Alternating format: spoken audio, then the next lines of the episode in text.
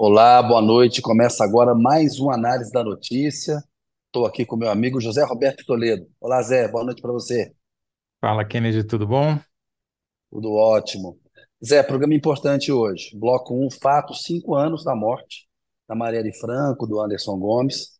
A gente vai dar uma recapitulada nesse caso, tentar entender o que vai acontecer, né? A Uma grande novidade é que há uma disposição política aí desse governo de tentar apurar, e você tem uma apuração interessante também. E a pergunta que você vai ter que responder, Zé, é por que mataram a Marielle Franco?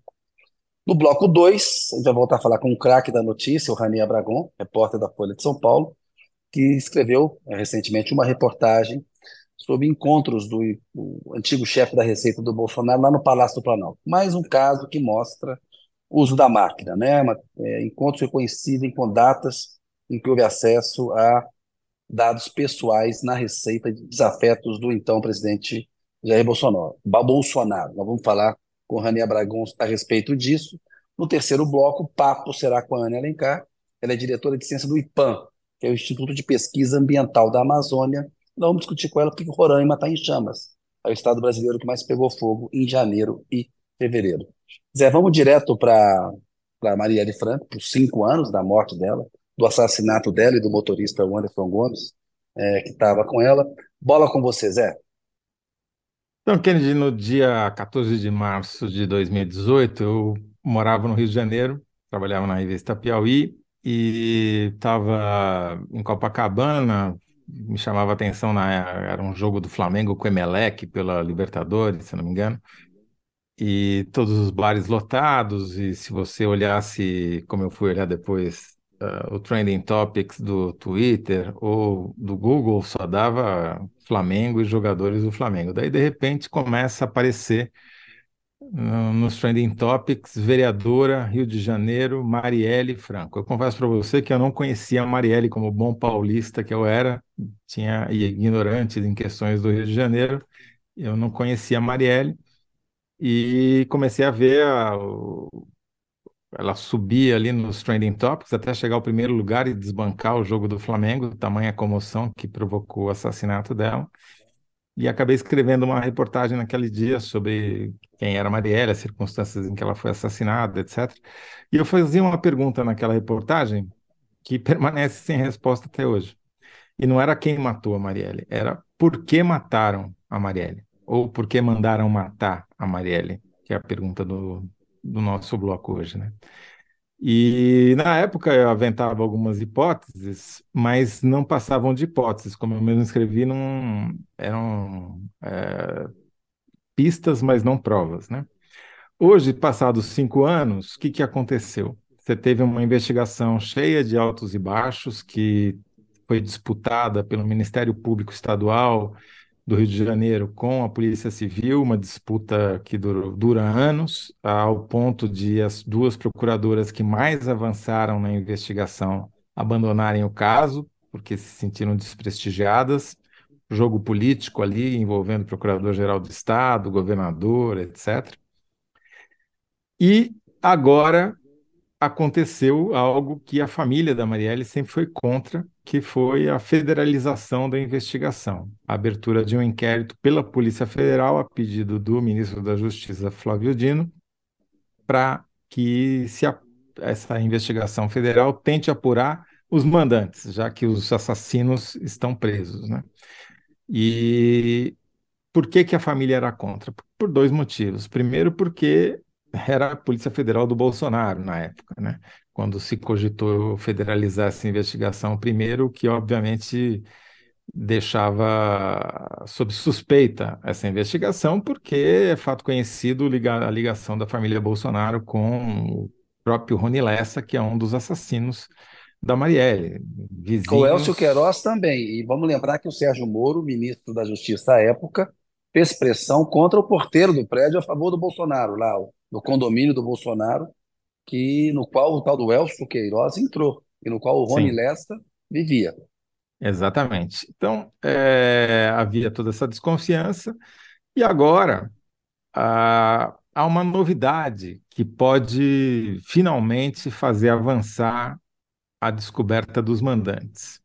Desde 2020, tem uma briga na justiça correndo do Google com os investigadores para que seja liberado o acesso aos dados de quem estava próximo à área onde Marielle foi assassinada, desde a Lapa, onde ela cumpriu ali uma agenda política de campanha, campanha política como vereadora, né, com outras reunida com outras mulheres, daí ela saiu, desde lá já foi seguida pelos seus assassinos, eram mais, estavam em mais de um carro, e até que ela foi assassinada numa esquina do bairro do Estácio, que é um bairro próximo do centro do Rio de Janeiro. A ideia da investigação qual é? É você mostrar todo mundo que estava na região e fazer um cruzamento de dados para saber se essas pessoas têm alguma conexão com os assassinos, para você chegar mais perto dos mandantes. O Google batalhou na justiça até hoje contra isso, caso ele perdeu no, no Superior Tribunal de Justiça, no STJ, recorreu, perdeu de novo, recorreu ao Supremo, e agora o, vai caber ao Supremo dizer quem tem acesso ou não a esses dados e se eles podem ser usados como prova numa investigação. Porque José, um, passo... um parênteses aí, um parênteses só. Claro que a proteção do dado das pessoas, da, o direito à privacidade, ele é relevante. E esse debate ele é importante, não pode ser fulanizado. Mas num caso como esse, o Google, né, se opor à liberação de dados que podem ajudar a resolver um crime tão grave, mostra como que a gente precisa regulamentar mesmo essas redes sociais, porque elas têm um poder sobre é, que o, as demais instituições da sociedade civil não têm, né? É uma coisa absurda, mas desculpa, vamos voltar para a Maria. Não, não, é uma questão que tem tudo a ver com a regulação das, das redes, só que nesse caso específico é uma questão mais delicada, porque envolve não só os suspeitos, é, os criminosos, como cidadãos comuns gente que estavam é, isso, na mesma área, né? Claro, e que claro. E é vão ter de... o direito. Isso. E você vai ter que é, cruzar os dados dessas pessoas também para fazer é. a garimpagem né, e filtrando até chegar é, nos envolvidos. De qualquer modo. Agora, não vai ser algo público, imagino que é uma investigação Sim. em segredo, né? As, as instituições que vão investigar têm o dever de preservar a privacidade das pessoas, como fazem quando recebem um sigilo telefônico e investigação. Quando a Polícia Federal e a Justiça Bom. investigam muitas vezes as pessoas com informações secretas, elas têm acesso a questões privadas. Cabe a elas Sim. a responsabilidade de guardar esse segredo, né? E diante da informação publicada hoje no jornal o Globo de que a ABIN, no governo Bolsonaro, comprou um software israelense que pegava a localização de até 10 mil pessoas por ano, pois, pois é. sem autorização judicial, isso daí, essa discussão do Google quase que fica uma discussão teórica, né? Porque na prática a devassa já existe. Mas de qualquer maneira, Kennedy, a questão Boa. toda é quem, por que, que ela foi morta, né? É, na época se dizia que podia ser porque ela denunciava o batalhão da PM de Jacari, que tinha fama de batalhão matador de gente, de morador, etc. É, mas, ao que tudo indica, a Marielle pisou no calo da milícia de Rio das Pedras. De que maneira? Se opondo, mobilizando as pessoas, se opondo à regularização de, de loteamentos clandestinos que essa milícia organizava e impedindo a milícia de ter total controle da área de uma área geográfica, que é o princípio da milícia. Né? Vamos lembrar que, diferentemente do tráfico, que tem um negócio que opera numa determinada área e briga pelos pontos de venda, a milícia explora uma área como se fosse dona dessa área, né? Cobra Zé, taxa, e, cobra e a, Zé, a milícia de Rio das Pedras, você que virou, viveu no Rio de Janeiro, tem tudo a ver com o Adriano da Nóbrega, né? Uma Total. que. O Adriano da Nóbrega era o, o assassino de aluguel da milícia de Rio das Pedras, né? Foi morto na Bahia depois de uma queima de arquivo clara, evidente. E o Adriano da Nóbrega tem vínculos com Fabrício Queiroz e com a família Bolsonaro, certo? Sim, exatamente. Então, o, o que ficou, está ficando claro, Kennedy, nessa investigação, embora nem tudo possa ser provado ainda, e talvez aí os, os, dados do Google possam vir a ajudar a criar a prova, porque você sabe, não basta os investigadores saberem o que aconteceu se eles não puderem provar no tribunal, né? Então, é, o que se espera é que os dados do Google e outras investigações venham a criar as provas suficientes para indiciar esses suspeitos. O que a hipótese, para tentar responder a pergunta que move esse bloco, ou seja, por que ela foi assassinada, hoje a hipótese mais provável é que foi porque a milícia ela, ela atrapalhou os planos da milícia de tomar territórios e operar nesse território, extorquindo seus moradores, né? cobrando taxa de gás, taxa do gato net, transporte coletivo ilegal e loteamentos e construções sem autorização da, da, da justiça, enfim. E isso acabou esbarrando em coisas muito maiores, como, por exemplo, o jogo político no Rio de Janeiro, porque a milícia, com esse controle de territorial todo, ela tem muita influência eleitoral. Ela controla muitos votos. E para os políticos é, que já pensam em reeleição, é muito complicado você comprar uma briga com a, com, com a milícia porque ela pode atrapalhar a sua reeleição, né? Se a, se a investigação passar a ser federal, pela Polícia Federal, alguns políticos podem dizer, olha, não tenho nada a ver com isso, né? Não, não pude fazer nada, a, a investigação foi federalizada, né?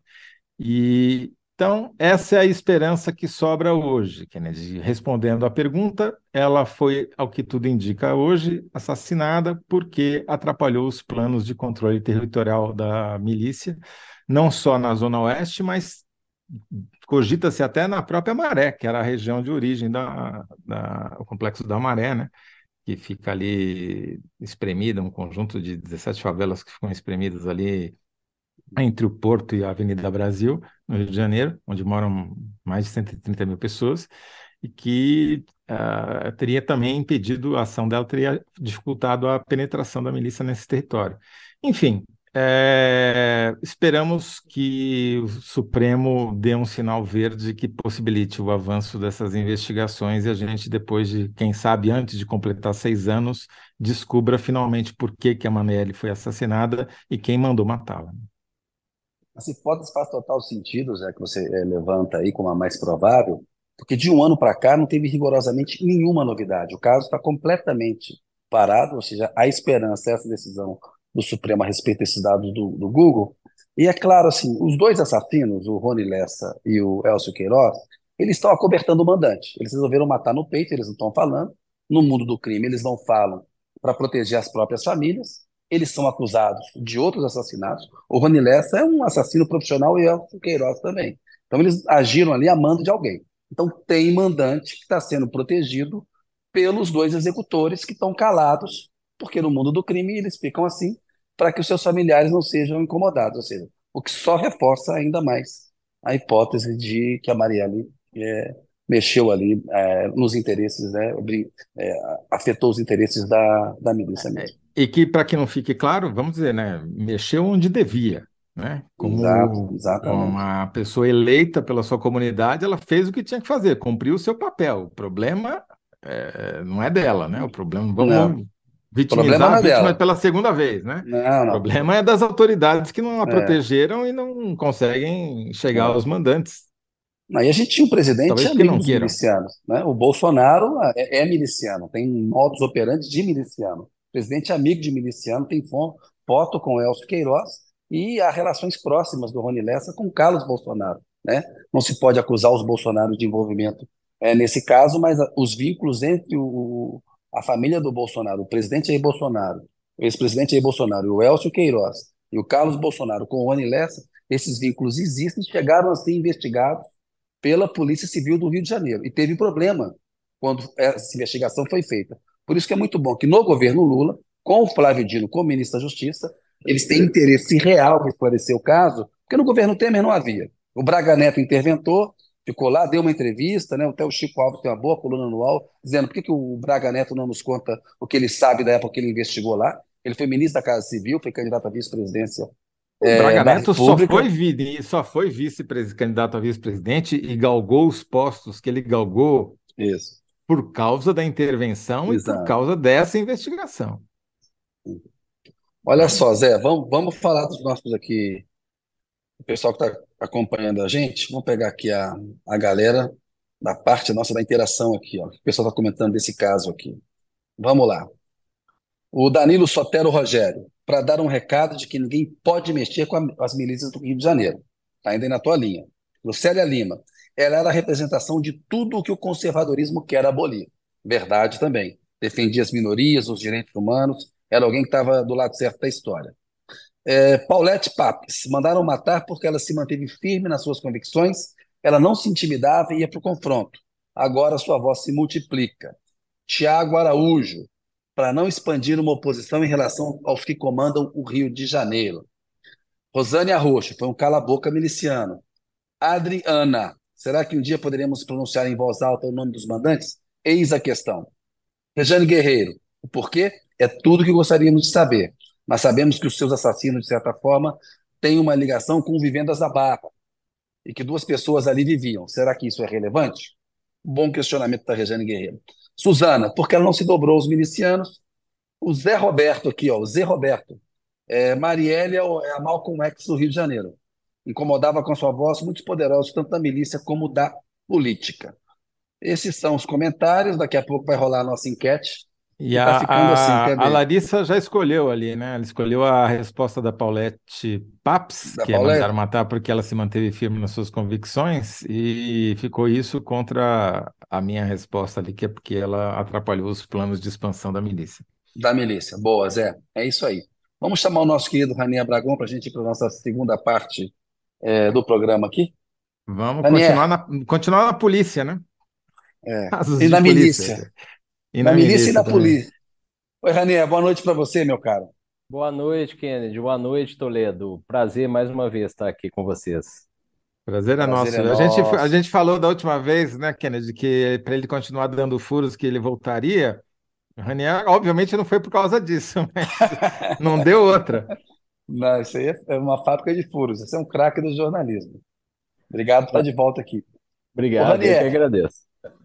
A gente agradece aí. Rainer, conta pra gente essa sua última reportagem, porque ela é muito bacana, que mostra que o antigo chefe da Receita do Bolsonaro, ele fez uma visita, uma agenda secreta ao Palácio do Planalto, falou com figuras ali bem posicionadas, justamente em datas em que desafetos do então presidente Jair Bolsonaro eram lá, sofriam acessos ilegais na, no âmbito da Receita Federal. Conta pra gente o que se apurou e por que isso é importante, Ranier, nesse é. desenrolar é. do fio da intervenção que o Bolsonaro fazia é, nessas, nessas, é, nessas instituições do Estado brasileiro.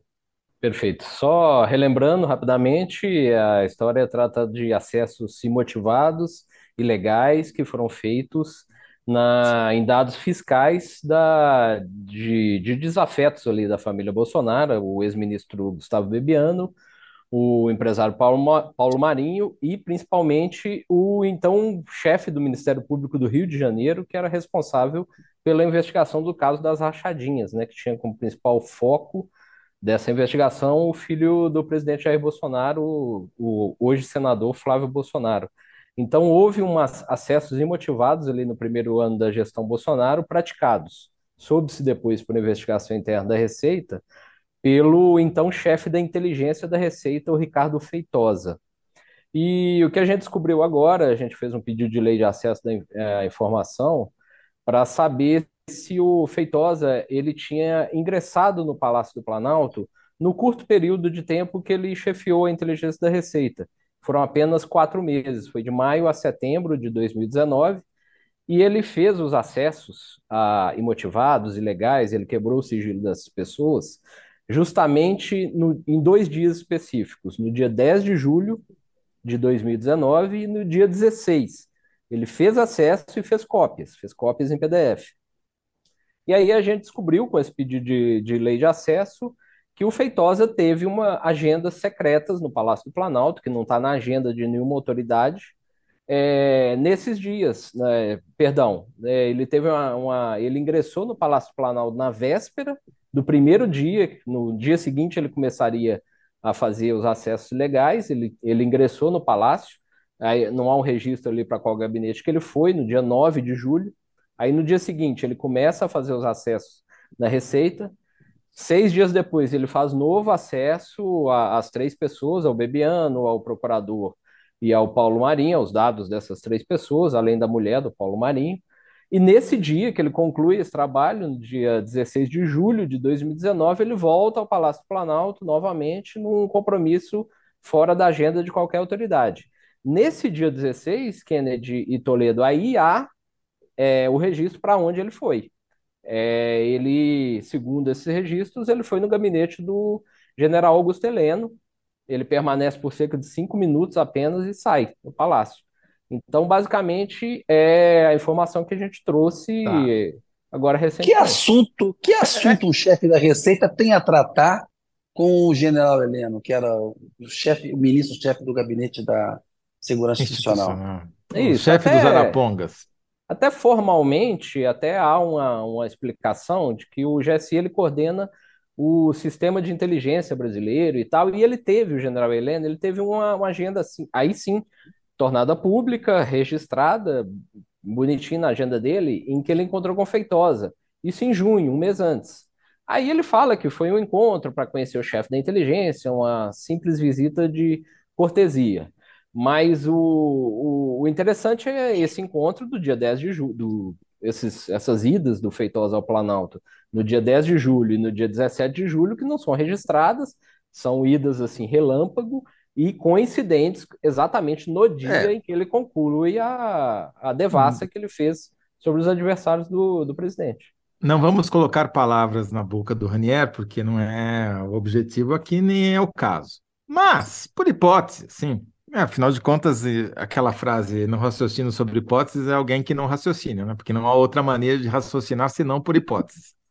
Mas, enfim, por hipótese, Alguém que esteja querendo prestar um serviço aos seus chefes, no caso o Feitosa, que era então chefe da inteligência da Receita, vai ao Palácio Planalto, se reúne, sabe-se lá com quem, talvez, eventualmente, com o próprio Heleno, embora o Heleno tenha uma crise de memória, né, nesse período. Ele disse que não lembra, você entrevistou ele, ele falou que não lembra de nada, não sabe com quem teve, não sabe onde estava, não sabe nada, né? Exato. Que é sempre uma dica, né, Toledo, de advogados criminalistas. É, Eles sempre é. dizem: se você for acusado de alguma coisa, você pode dizer que você não se lembra, que você não está mentindo. Né? Você pode vir tá, a se né? lembrar se Você tá, mas você não tem como provar que você tá, né? Esse é o problema. Você só não lembra, você só não lembra. Aí vai lá, mas imagine... Descobre mais alguma coisa e fala: e agora eu me lembrei, rapaz. É. Porque, né, enfim, sabe como Exato. é que é? Mas imagina o seguinte, Kennedy: o cara vai lá, recebe uma missão, é um encontro breve, né? Fala, olha, recebe uma missão, vai, no dia seguinte executa essa missão, Isso. uma semana depois, menos de uma semana depois, volta, confere para ver se é aquilo mesmo, se ele não esqueceu nada, etc. E no mesmo dia ele vai lá e entrega, porque cinco minutos só dá para entregar alguma coisa e ir embora, né? O que, que você vai fazer cinco minutos no Palácio do Planalto? Falar, oi, tudo bom? Tchau. Não tem explicação. É, é, desculpa, é uma hipótese, não tem como provar, mas, né? É, o que a gente pode dizer, assim, como você, como você relatou aí, a gente ouviu o, o general Heleno, que diz que não se lembra ali exatamente dessa pessoa, que ele pode, inclusive, ter sido recebido por algum dos seus adjuntos. Nesse dia, o Heleno ele participou de uma reunião durante todo o dia, uma reunião uhum. ministerial com o presidente, o então presidente Jair Bolsonaro. E há o registro na agenda dele que ele terminou essa reunião por volta das 17 e 30 minutos, um pouco antes da entrada do Feitosa no Palácio do Planalto. E o Feitosa também ele foi procurado, a gente procurou a, o advogado dele, a assessoria, ele tem um assessor de imprensa também, e ele não quis se manifestar sobre o que teria motivado ele a fazer essas visitas ao Palácio do Planalto sem uma agenda específica formal ou qualquer outra formalidade que justificasse a ida dele nessas datas ao gabinete do general Heleno.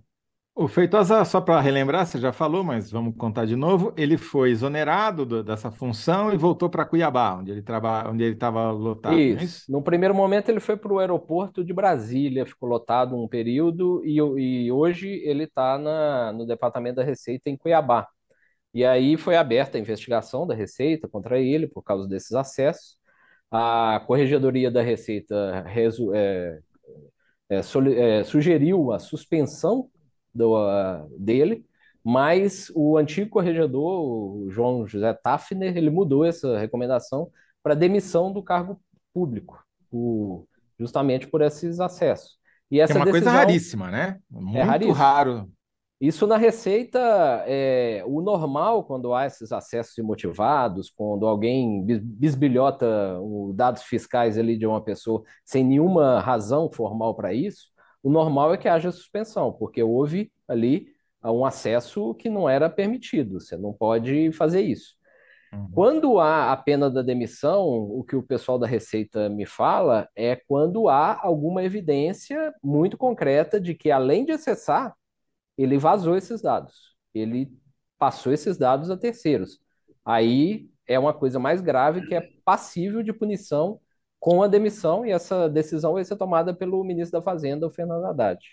Entendi. Agora, Ranier, hoje, essa reportagem publicada pelo Globo, que tá, não é só um furo, mas teve a própria admissão da ABIN, né, da, da Agência Brasileira de Inteligência, que estava sob as ordens, do, não diretas, mas indiretas, do general Heleno, o destino do, do, de um dos encontros do Feitosa no Palácio Planalto, mostrando que eles estavam vigiando, sem ordem judicial, 10 mil pessoas para saber, via dados de, tele, de, de torres de telefonia, por onde essas pessoas andavam. Ou seja, tudo isso corrobora essa série de reportagens que você vem publicando, mostrando como virou casa da mãe Bolsonaro, essa, esse governo, né? Porque fazia-se de tudo sem ordem judicial, sem descumprindo regras. É, sei, vocês devem se lembrar, tem uma frase assim lapidar do, do ex-presidente Jair Bolsonaro naquela reunião ministerial que depois veio a público por ordem do Supremo, né? Que ele reclamava dos órgãos oficiais de inteligência, que não prestava para nada, que não dava informação para ele, que se ele não tivesse um aparato é, pessoal de inteligência, que é um aparato paralelo, ele estava perdido, alguma coisa assim, né? Então, Sim. o próprio presidente, nessas reuniões, nessa reunião que veio a público, ele deixou muito claro o que, que ele. Ah, o conceito dele ali de inteligência de Estado, né? Que que é um pouco diverso. É, é um Estado policial, né? É um hipócrita que fica falando em liberdade e que tentou implementar um Estado policial no Brasil. Que é isso que ele. É, é, ele é o Estado fazer. miliciano, né, Fascista. né, Kennedy?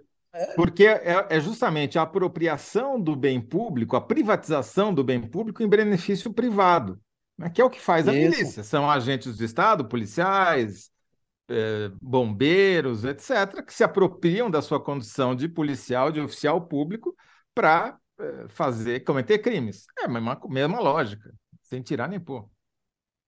É, tanto na Receita, tanto na Polícia Federal. Oi, Ranier, uma lá. regra lapidar também da Constituição é a impessoalidade, né? Você não pode. A gente não precisa nem dizer isso aqui, mas é isso. Não, isso. precisa. Depois desses últimos quatro anos, a gente precisa dizer que azul é azul, né? Enfim. Dá o nome aos bois. É incrível.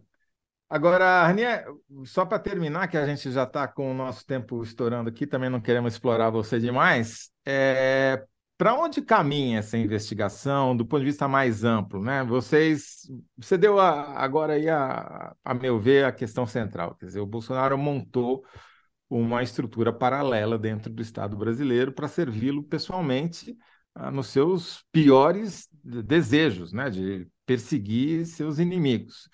É, já se tem uma visão mais complexa, mais completa do que seria esse esquema, ou ainda está muito incipiente? Vai se chegar nela? Qual a tua expectativa?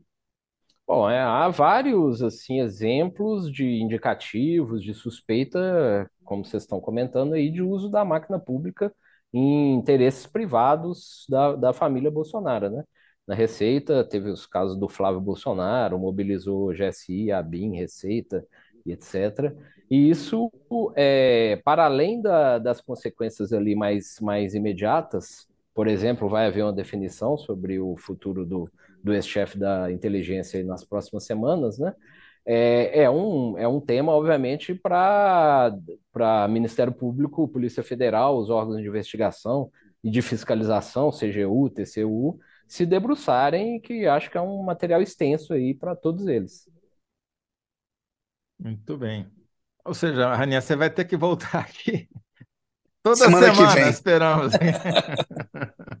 Parabéns, Raninha. Sempre um prazer, gente. Muito obrigado aí mais uma vez pelo convite. Obrigado você. Ranier, obrigado, até uma próxima. Parabéns de novo, Ranier. Olha só, Zé, é, nós vamos agora falar com a Anne Alencar, que vai entrar no papo com a gente. Ela é do, do IPAM e ela vai é, é, dizer para a gente, né? Vai, vai, vai tentar explicar com a gente. Ah, não, nós fizemos uma síntese com o Ranier, cara, não esquecemos. Não fizemos, mas a gente Sintetiza por ele aqui. sintetiza por ele aqui, né? A, Caramba, per- a fizemos. pergunta, a pergunta é por que que o chefe era, por que que o chefe da Receita foi fazer, foi conversar com os Isso, arapongas de Bolsonaro, né? Olha, pois é, é, foi tomar café, foi isso, né? tomar café. Foi, É. foi tomar um Tentar criar um ali. Estado miliciano policial. A gente, a gente chega numa síntese, né? Vamos É. falar com a, com a Ana Alencar, que é diretora de ciência do IPAM, que é o Instituto de Pesquisa Ambiental da Amazônia, e com ela não vamos esquecer de fazer a síntese, não. Já vou lembrar da pergunta na largada, por que Roraima está queimando mais do que qualquer estado? Vamos chamar a Ana aqui para conversar. Oi, Anne, boa noite para você. Oi, Kennedy. Boa noite, tudo bom? Tudo Prazer estar aqui ótimo. com vocês. Obrigado Prazer é por nosso, voltar. obrigado. A, a Anne é outra que tá, a gente está explorando assim, em sequência, né? Já não é a primeira vez e não será a última. Infelizmente, no sentido de Pode que. contar comigo, quando precisar. Ótimo, luz que não está muito boa aqui, mas Não, tá, tá, tá, tem a ver com o tema, assim, é, Anne, porque esses dados aí que vocês revelaram essa semana, que o Monitor do Fogo revelou, mas que vocês ajudaram a, a analisar, mostrando que Roraima foi responsável por mais da metade de todos os focos de incêndio no, país em fevereiro, é assustador, né? é, é, é, na realidade foi área queimada, né? O que Área, o, tá. o monitor do fogo no Map Biomas apresenta para a sociedade é um dado de área queimada. E é um dado bem inovador, porque a gente trabalha com um satélite de uma resolução espacial muito boa, 10 metros cada pixel. e tudo. Uau. Mas é, é interessante isso, né? Porque, é, Ô, de Anne, e é mais grave, desculpa a, a, a pergunta de leigo, e é mais grave do que o foco é, de incêndio, ou seja, a gente tem esse não, 57% de área queimada, qual que é a gravidade? Explica para a gente qual que é a diferença de foco de tá. incêndio para área queimada.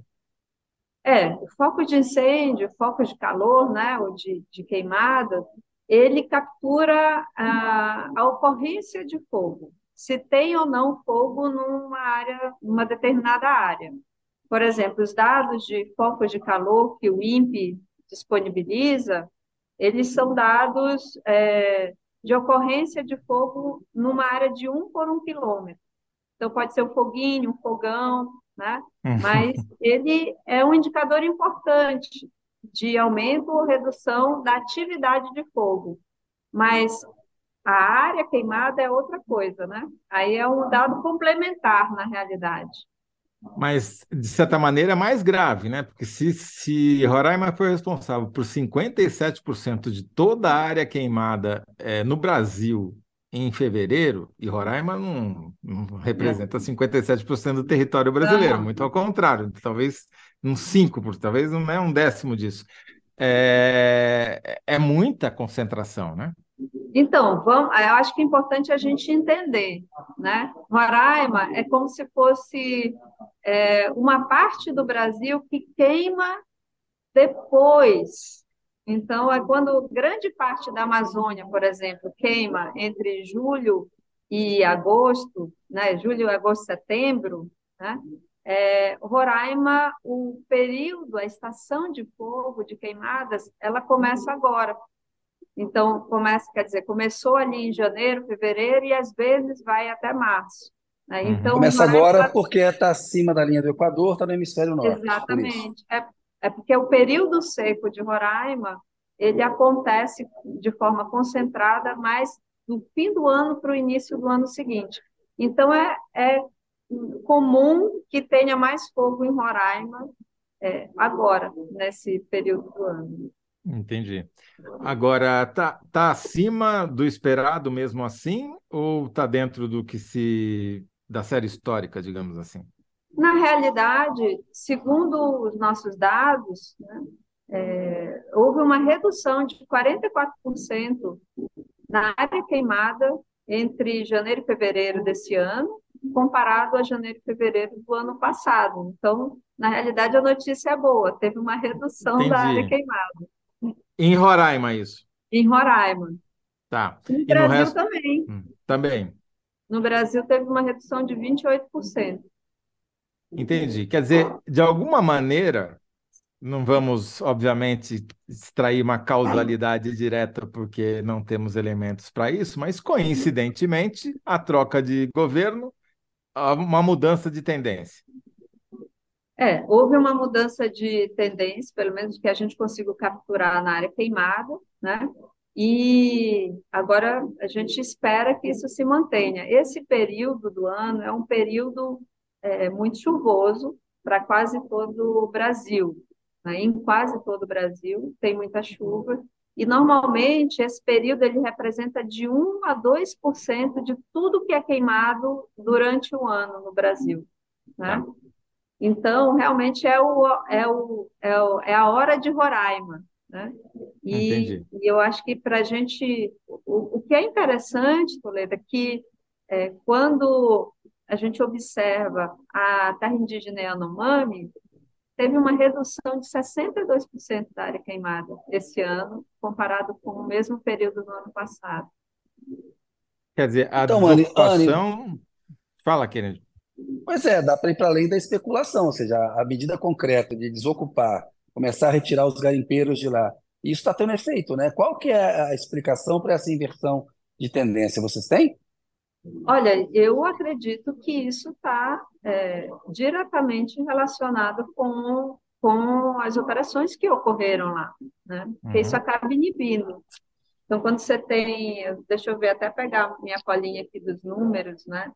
É, na TI Yanomami foram que, dois- 211 hectares de área queimada, né? Eu acho que em é, em 2019, por exemplo, foram tipo 1.500, 1.400 e poucos hectares. É, muito mais. né? 2019, 1.487 hectares. Mais Em 10 vezes. 2022 foram 557 hectares e em 2021, ou em 2023, esse ano, é, 211 hectares. Então é uma redução importante, né? Entendi. E, e explica para gente, por favor, Anne, qual que é a- o papel da queimada no processo de desmatamento? Em que fase ela entra e como é que funciona esse processo todo, por favor? É, o fogo, ele é uma ferramenta muito importante, né, de transformação da, da biomassa. Então, no processo de desmatamento, o fogo, ele entra para transformar os troncos, enfim, né, é, as folhas, os galhos, em nutrientes para o solo. Então, você tem ali, assim, em algumas regiões da Amazônia, 250, 300, até 400 toneladas de biomassa por hectare, que quando são desmatados, né, cortados e deixados para secar, para que essa área vire um pasto, uma área agrícola, tem que, tem que desaparecer com esses troncos, né? E o fogo, ele é a ferramenta, ele é um instrumento dessa transformação. Então, ele, é, essen- ele faz parte desse processo de conversão pra- de floresta para outro tipo de uso. Entendi. Quer dizer, dá para dizer que ele talvez consolide o desmatamento, no sentido de que depois do fogo, a chance de recuperação daquilo vai depender, vai demandar um esforço muito maior, né? Sim, O- é, o fogo ele, ele transforma, ele consolida essa transformação. Gostei da, é, gostei de como você colocou. E às vezes, se não é bem queimado, né, dependendo de como foi o processo de desmatamento, no ano seguinte tem que ter fogo de novo, Entendi. porque quando em, em, é, é, flora- em- em tipos florestais que são mais baixos, menos densos, né? É como no Cerrado, por exemplo, que passa o trator, né? O trator com, com correntão, é, aí, aí normalmente esse, esse material morto né, das, das árvores é empilhado, colocado em pilhas, leiras, que a gente chama, e aí o fogo ele é colocado nessas leiras. Então, é um desmatamento um pouco mais organizado, né, por assim dizer. Mas na Amazônia profunda, que eu digo, né, que é aquela Amazônia das árvores gigantes e é muito mais difícil você ter é, dois tratores e um correntão derrubando a floresta, né? Porque precisa. E aí, às vezes, é na motosserra mesmo. Entendi. Quer dizer, primeiro eles, eles cortam as árvores de maior valor, depois tem que tirar a vegetação mais baixa ou mais um caule não muito grosso simplesmente para reorganizar o terreno para exploração pecuária ou plantio de alguma Sim. coisa, é isso? O Anne, aí no âmbito do IFAM, o que mais vocês captaram de mudança de tendência? Porque a Marina Silva recentemente atribuiu a uma revanche é, alguns dados que mostravam um aumento de desmatamento em algumas áreas da Amazônia. Como é que está esse quadro? O que você pode contar para a gente? Olha, é, novamente, assim, eu, eu entendo que esse é o momento em que o governo está se estruturando, né? A gente nem tem ainda todas as diretorias, todo, então, mesmo nesse processo de estruturação, a gente já viu algumas respostas, né? algumas respostas, é, por exemplo, essa mesmo de redução é, das queimadas em Roraima pode ser uma resposta. Por outro lado, Roraima também é uma das é, dos estados, é um dos estados onde, quando a gente olha ali na ferramenta do INPE, que é uma ferramenta de é, da, tipo uma sala de situação onde a gente pode ver onde o desmatamento está aumentando ou está tá reduzindo, é, Roraima, é, ali na região, ali ao redor de Boa Vista, é uma região quente para o desmatamento, para o alerta de desmatamento. Né? Então, é, eu acredito que esse primeiro sinal ele foi importante, né? Precisam haver mais sinais como esse. Quando eu falo de sinal, eu estou falando dessa operação que ocorreu na, na terra indígena Yanomami. Eu acho que precisam haver mais sinais como esse, né? É, para que realmente as pessoas entendam que esse governo ele aparentemente está pensando diferente, né? É, tudo, tudo indica que esse governo é, pensa diferente e que vai combater o ilícito ambiental. Então, é, mas precisa se organizar. Né? Isso vai levar um tempo, não vai ser da noite para o dia e pode ser que haja um revanchismo. Mas esse agora o governo tem muito mais condições de combater esse revanchismo. Ou seja, é, Acho que é importante isso que você tá, acabou de falar, que não vai ser da noite para o dia, porque obviamente você cria uma expectativa, você muda o governo, e nesse caso é uma mudança radical, especialmente nessa área, talvez mais do que em qualquer outra, né? Haja vista que eu era o capitão motosserra do ex-presidente, é, e a expectativa de que as coisas mudem imediatamente, né? Que se havia desmatamento, que deixe de haver, se havia queimada, que deixe de haver, mas não é bem assim, é um processo e são forças muito grandes. Talvez você pudesse dar um pouco esse contexto que você já deu em outras entrevistas, mas que eu acho que é sempre bom repetir que o desmatamento não é uma, uma coisa que acontece por acaso. Ele é planejado, tem gente que vive disso, empresas, etc, etc. Sim, não, o desmatamento ele é uma força muito grande, como você colocou, né? É um processo que ele está muito estabelecido e é, na Amazônia e, principalmente, é um processo que, quando a gente, a gente pensa no desmatamento, ah, desmatamento produtivo, né? Mas, infelizmente, muito do desmatamento que acontece na região é um desmatamento especulativo, né? é um desmatamento para a ocupação de uma terra né? que não é, não é, uma, é uma terra irregular, é uma terra que é do governo, enfim. Então, esse desmatamento, esse fator especulação de terra, né, ele é muito significativo e ele é feito é, por pessoas né, que querem ganhar dinheiro fácil. E, e isso né, é, gera, esse, gera essa dificuldade de combater, o, vamos dizer, as quadrilhas né, que utilizam desse artifício de ocupar é, ilegalmente as terras e desmatar essas terras para indicar uma ocupação. Então, isso, isso faz com que seja mais difícil o combate a, a, a esse desmatamento. Além das operações que envolvem polícia, exército, IBAMA, de fiscalização, remoção de garimpeiros, como está acontecendo em Roraima, ou de queima de material, de equipamento, é, que outras medidas o governo pode tomar? E, se, e a minha pergunta é se já está tomando, do ponto de vista, por exemplo, legal ou administrativo, para que o negócio do desmatamento deixe de ser tão atrativo quanto é hoje.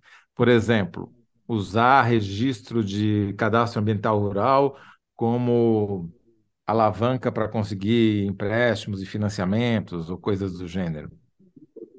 Com certeza. É, a primeira coisa é, é, realmente tirar essas terras do mercado, então destinar é, as terras públicas, né, é, é fundamental. Eu acho que esses mecanismos de, é, econômicos, né, sanções econômicas são importantes, né?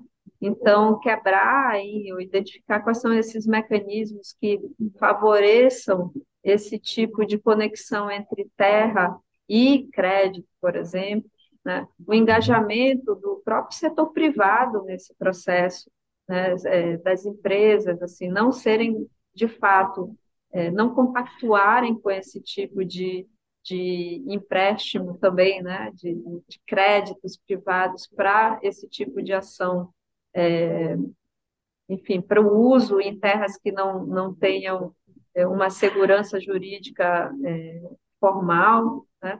Então, é, eu acho que essas são algumas das coisas que, que podem ser feitas para desestimular a, a, vamos dizer, Quando você diz destinar... de irregular de terras, né? Perfeito.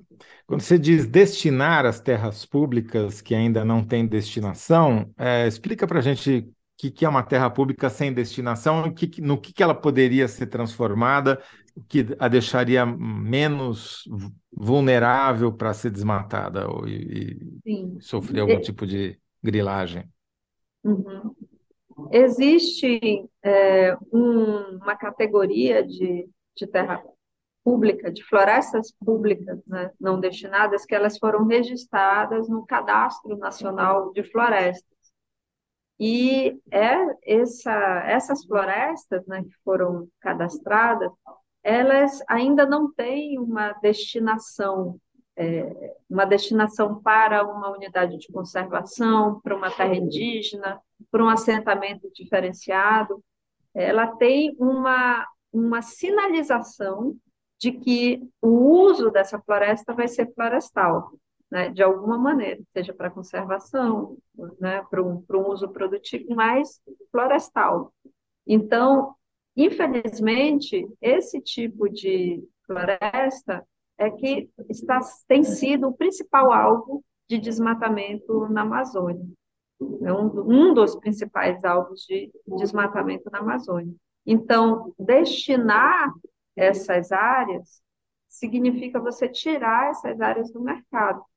Significa que é, vai ser mais difícil alguém que arriscou, que foi para o meio da Amazônia, desmatou uma área grande, né, e tomou posse dessa área, é, e, e, e, depois assim, vai ser mais difícil essa pessoa conseguir né, o título dessa terra ou conseguir vender essa terra, sendo que essa terra virou uma unidade de conservação, uma terra indígena ou um assentamento diferenciado.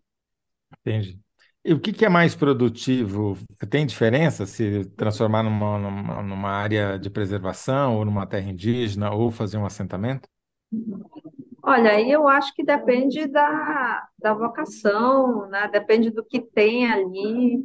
É, se for uma, se for uma área onde tenha muita madeira e não tenha população tradicional, essa área pode virar uma floresta nacional, né? É, uma floresta estadual, porque também tem florestas públicas estaduais.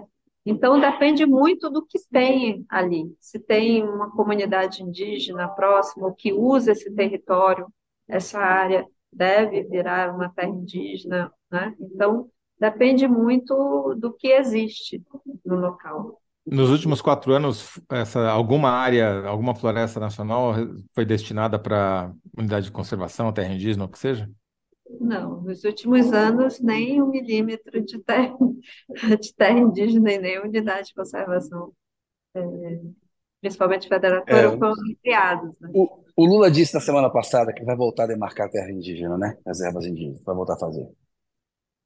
É, é preciso, esse, né? esse é um sinal importante, Kennedy. Né? Esse é um sinal importante de que, é, de fato, vai haver esse processo né, de destinação de terras, de reconhecimento de direito territorial para os povos indígenas e comunidades tradicionais. Esse, esse é, essa é uma sinalização muito importante para aqueles que querem especular com terra. Muito bom. Kennedy, a gente podemos ir encaminhando para a nossa síntese, que não vai ser simples, porque a, a pergunta é curta, mas a resposta não. Para dar uma resposta curta para é. essa pergunta não vai ser fácil, não, né? Porque a pergunta é por que, que Roraima está em chamas? E a resposta da Anne foi, primeiro, porque nessa época do ano queima é mesmo, né? É queima, queima seca, mais. Né? Exatamente. Agora, e a notícia, na verdade, é que está queimando menos do que já é. queimou no passado. Ainda é, não é uma boa notícia no sentido de que ainda tem queimada, porém o ritmo Aponta e a uma área... tendência positiva. É. Sim, exatamente. Uma reversão de tendência, né? Sim, uma reversão de tendência, na verdade. É. Como é que a gente pode Esperamos fazer? Esperamos que continue. Tá certo, mas é, dá para dizer isso, né? Que, é, Roraima está queimando porque é, é seca, mas está queimando menos do que em outros anos. Sim. Boa. Tá Fechou certo. bem a síntese. Tá bom. Ana é craque, você também. Não, não precisamos também exagerar, né? Inventar a notícia que não existe, né? exatamente, exatamente. Não, gente, não, vocês aí... são ótimos de síntese. é de tanta prática de errar. Errando a gente aprende. Anne, muito obrigado mais uma vez aí por nos ajudar a esclarecer essa questão. Esperamos que você venha na próxima vez com mais boas notícias aí, de, constatando mais reversões de tendência, quem sabe. Obrigada, Kennedy Toledo. Sempre é um prazer conversar com vocês. Obrigado, prazer, é nosso. prazer é nosso. Valeu. Um abraço. Obrigado mesmo. Boa noite. Boa noite. Um abraço para você. Ô Zé, temos que fazer a síntese do segundo lá, porque o chefe da Receita foi visitar espiões do Bolsonaro. Aí vamos fazer por nossa conta essa aqui para. É, essa daí não dá para botar na conta do Ranier, não, hein? Porque não vai dar, senão não. vai, vai senão coitado, né? Mas assim, é... essa não sabemos porque o General Heleno esqueceu.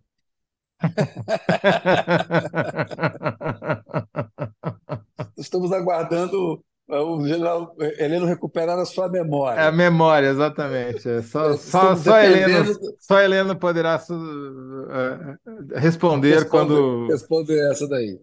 Quando Muito se lembrar. bem, Toledo. Ó, na síntese do um ganhou você de novo. Quem respondeu melhor? Toledo. E a tua resposta, Zé? Cadê a tua resposta da síntese 1? Vamos achá-la aqui. Porque. A pergunta por que mataram Marielle? E você respondeu porque ela mexeu, né? Ela afetou os Porque ela atrapalhou os planos de ampliação da, da milícia. Né? Territorial de, da milícia. Da, exatamente. É, é isso aí, boa. Ah, fechamos bem as três sínteses, então, hoje, Zé. Ufa! Estamos aqui. Ufa! É, não tem muito comentário agora nessa segunda interação, porque o pessoal estava falando que tinha muito choro. É, os bolsonaristas aí começaram a ficar incomodados com a, o nosso programa sobre a Marielle, sobre os temas que a gente está tratando. É para incomodar vocês mesmos. Podem chorar à vontade mas vocês não vão falar bobagem aqui no nosso programa, não. Vão, vão, tá cheio aí de lugar onde vocês podem destilar o ódio de vocês. Aqui não, não vai rolar, né, Zé? Com a gente. Não, mas é, eles podem chorar, mas não, não conseguiram nem emplacar a enquete ali, né, Nada, não, nem sabotar a enquete conseguiram. É, ficou então o primeiro bloco, a síntese, olha lá. Marielle Franco foi morta por atrapalhar os planos de expansão da milícia. É, bloco 2, porque o que, que os o chefe da Receita foi fazer com os espiões de Bolsonaro? A resposta não sabemos, porque o general esqueceu. E bloco 3, Roraima está em chamas porque vive seca, mas queima menos do que em outros anos. Acabou sendo uma boa notícia, né? É. Exatamente. Zé, até amanhã. Aquele abraço para você, um abraço para quem está nos assistindo. Amanhã aí. Amanhã Estamos aí de volta e com Kennedy Alencar, às 19 horas, no Análise da Notícia. Abraço, obrigado pela sua audiência. Valeu, pessoal. Valeu. Tchau.